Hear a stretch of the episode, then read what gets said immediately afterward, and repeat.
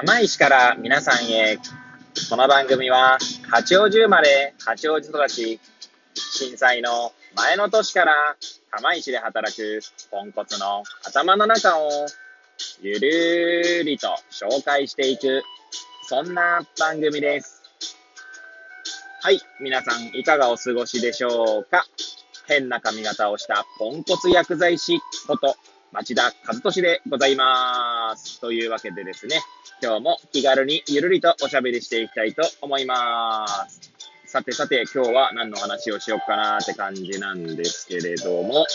え収録している今日はですね、え1月、え6日ですね。はい。水曜日になっております。えー、出勤時のね、車の中で AirPods をつけて、えー、運転をしながら録音をしているという形ですね。はい。で、前回のね、放送でもありましたけれども、まあ、雪の話をね、したと思うんですけれども、まあ、今日もですね、今日もつか、まず、昨日帰ってからですね、まあ、雪かきをして、えー、今朝もですね、雪かきをしましたね。はい。で、まあ、今ね、まあ一応道路の方はね、だいぶ、まあ他の人もね、えー、通っているので、まあそんなに危なくないなって今のところはね、まあ、これがですね、下手に雪が残ったりとかして、まあ、それが氷と、氷というかね、こう凍ってしまうと、まあ、本当危ないんですよね。はい。で、釜石はですね、まあ、以前もお話ししたかもしれないんですけれども、まあ、そんなに雪が降らないこともあってですね、まあ、釜石市としてのそのなんか除雪能力っていうんですかね、除雪があんまり上手くなくてですね、という、まあ私は認識があるんですけれども、まあ、うまくないような気がしますね。隣のですね、遠野市。遠野市はですね、盆、地ということもあって、冬はまあ他の地域よりも寒いですし、夏はまあ暑いんですけど、まあそんな盆地の特性もあってですね、まあ雪がよく降るんですね。はい。なので、まあその分ですね、除雪能力が高いのかななんていう、まあ一般人としての感覚はありますね。はい。なんでやっぱ道路がですね、基本的にはこう常に整地されているっていうイメージがあります。はい。ということでまあね、えー、釜石のこの道路事情がどうなるかはまあ注意しながらね、見ていきたいと思いますね。はい。いや、しかしね、あの雪かきね、えー、結構重労働ですね。はい。まあいい運動なんですけどもね。はい。で、まあ、そんな話はさておきですね。まあ、ちょうどまあ、運動、あの、いい運動になるってこともあったので、まあ、最近のですね、私の運動事情みたいなやつをですね、ちょっとお話ししようかなと。多分誰もね、興味ないかと思うんですけれども、まあ、もしよければですね、最後まで聞いていただければ幸いでございます。はい。で、まあ、以前にですね、フットサルをね、あの、したらですね、まあ、ほんとちょっと動いただけで息が絶え絶えになってしまって、もうほんとひどかったって話はしたかと思うんですけど、まあそのフットサルの方もですね、まあこの今年2021年もですね、まあちょいちょい、えー、参加していきたいななんて思っています。ま参加するって言ってもですね、ちょっと全部は参加できないので、まあ、ある時間だけっていうね、感じですけれども、機会があれば参加していきたいななんて思っておりますが、えっ、ー、とですね、一応ですね、最、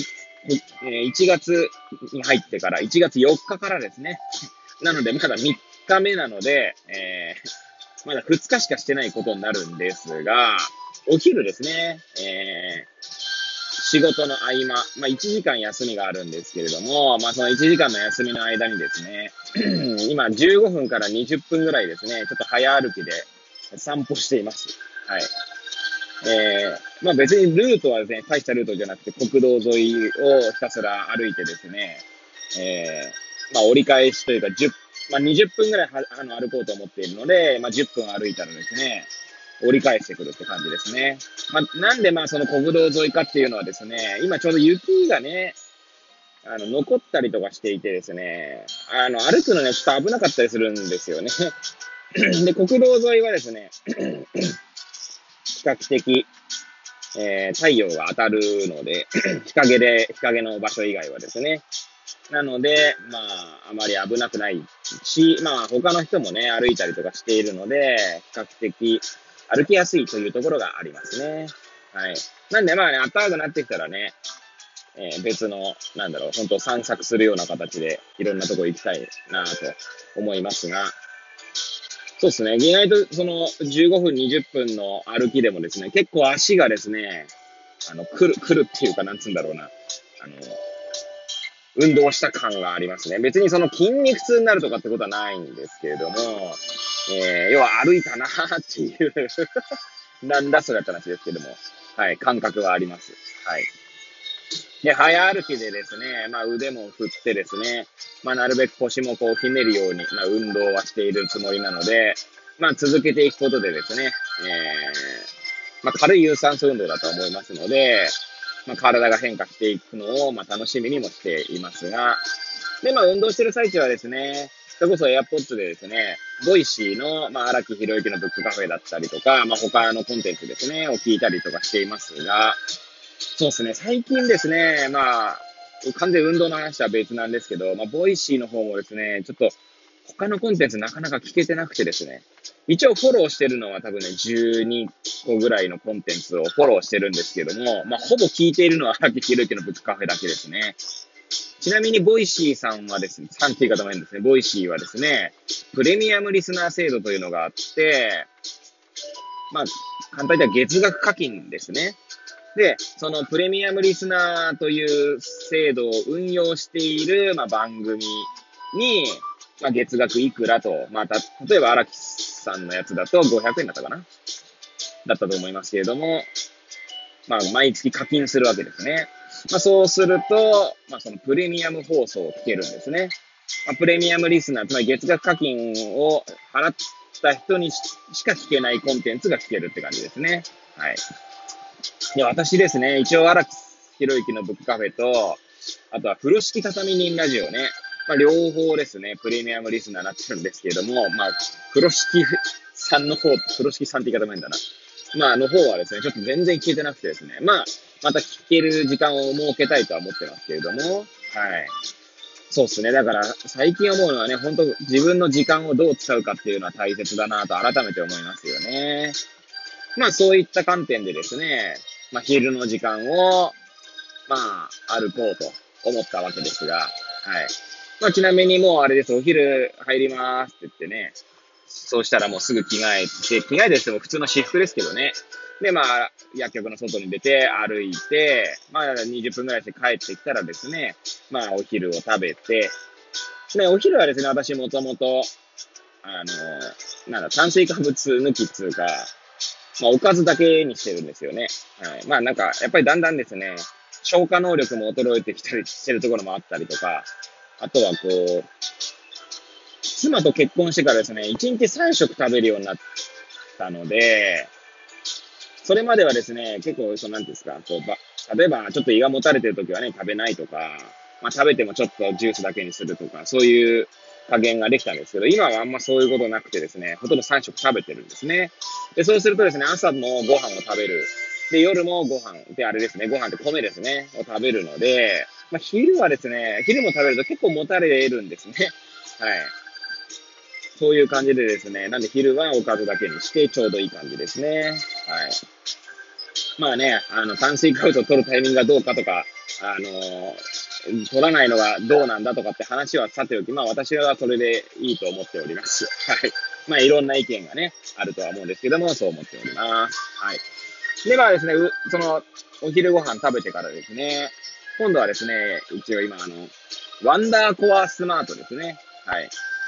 えー、まあ以前の放送でもワンダーコアスマートをね、手放せなかったっていう、手放せなかったっていうのは売れなかったので、まあ、薬局の待合室に、待合室じゃない、ごめんなさい、えっ、ー、と、休憩室ですね。まあ私がお昼を食べる場所に、まあ、置いてあるんですけれども、まあ基本的にはですね、休憩室が和室で、まあ、こう、こたつとか、まあ、ちゃぶ台みたいのがあるような形ですので、基本的には地べたに、まあ、あぐらをかいているんですが、まあ、ちょうどワンダーコアスマートがですね、まあ、座椅子のような形をしていますので、まあ、それに座って、まあ、食事をして、で、その空いた時間は、まあ、トレーニングをすると。まあ、トレーニングしてもですね、大した時間をやってるわけじゃないんですけれども、まあ、やらないよりはやる方がいいかなぐらいな感覚ですね。はい。まあそういうことがあってですね、まあ一日なんてそういった運動をしていますね。で、最近はですね、全然また話が変わるんですけど、あの、朝活が全然できてなくてですね、え以前は朝活で、あの、マインドフルネスしたりとか、あとは、ロコムーブっていうね、まあ、ロコムーブで調べていただくと出てくるんですけど、まあ、ロコムーブっていう、まあ、なん体操っていうと語弊があるのかもしれないですけど、まあ、その体操の延長にあるようなものをですね、やっ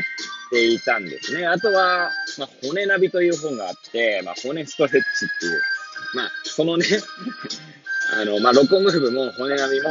まあ、やることでどんだけ効果があるかとかって話はちょっとよくわからないです。私自身もね。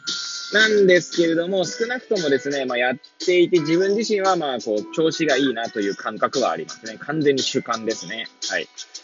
なので、まあ、それをやってたんですが、最近はやってなくてですね。ただ、まあ、どうにかしてですね、まあ、朝活とまで言わなくても、そういった時間を設けたいなと思ってたんですね。なんで、昨日から1月5日からですね、まあ、朝じゃなくて逆に夜ですね。子供を寝かしつけて、まあ大体10時ぐらいからですね。10時ぐらいから、まあちょっと読書をしたりとか、そういう時間を、に、まあ、を作ることにしました。まあまだ1日なので、まあ今後どうなるかわかりませんけれども、まあそんな感じで、まあ毎日過ごしておりますと。いう感じでですね、そろそろ12分が経とうとしておりますので、ここら辺で終わりにしたいと思いますが、まあ、今日もぐだぐだと話してまいりましたが、最後まで聞いていただいた皆さん、本当にありがとうございます。というわけで、えー、これを聞いていただいた皆さんがより良い一日を過ごせますようにとお祈りさせていただいて、今日の放送を終了したいと思います。それではまた明日、皆さんお会いいたしましょう。さようなら。